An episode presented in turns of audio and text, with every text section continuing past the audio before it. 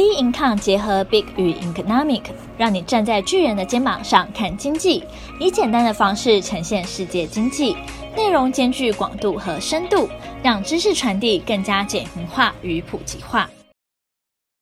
各位小资族是否和我一样有个疑惑？当我出来工作领到第一份薪水，到了退休之后，还剩下多少现金算是合理的呢？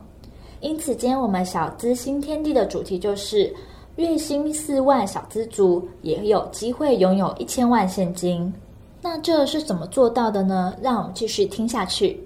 依据中华民国统计资料网的国势普查处统计，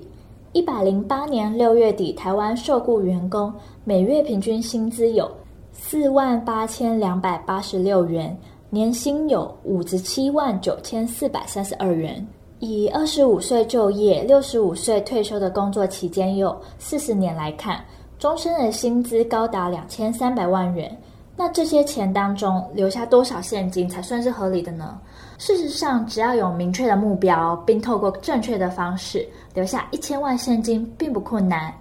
这次我们要来看达成一千万现金的具体执行方式，我们就要来谈什么样的人可以留下钱。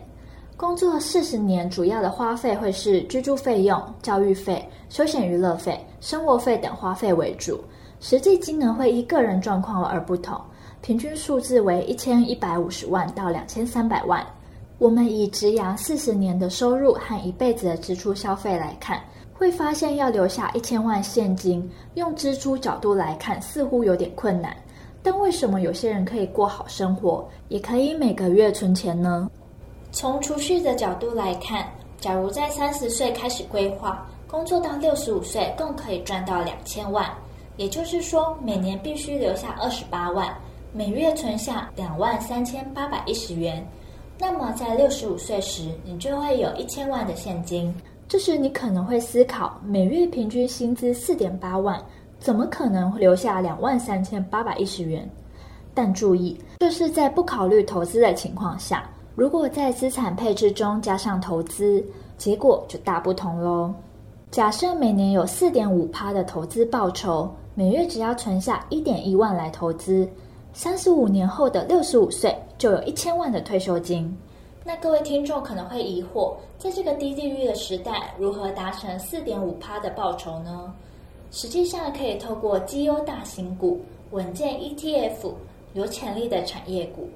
例如，若我们在二十年前选择台积电为投资标的，从一九九九年一月的股价为七十一元，到二零二零年八月的股价来到四百三十五元，计算下来，这二十一年来的报酬率增加了五百一十三 percent，等于年报酬率增加了二十四点四一 percent，这样就远超过我们前面谈到的年报酬四点五 percent。再来看，若是选择台湾五十零零五零为投资标的，若从成立的两千零三年七月开始持有到现在，股价从三十七元到现在的一百零五元，总报酬率也有增加一百八十四 percent，等于这十七年下来年报酬率增加了十点八一 percent。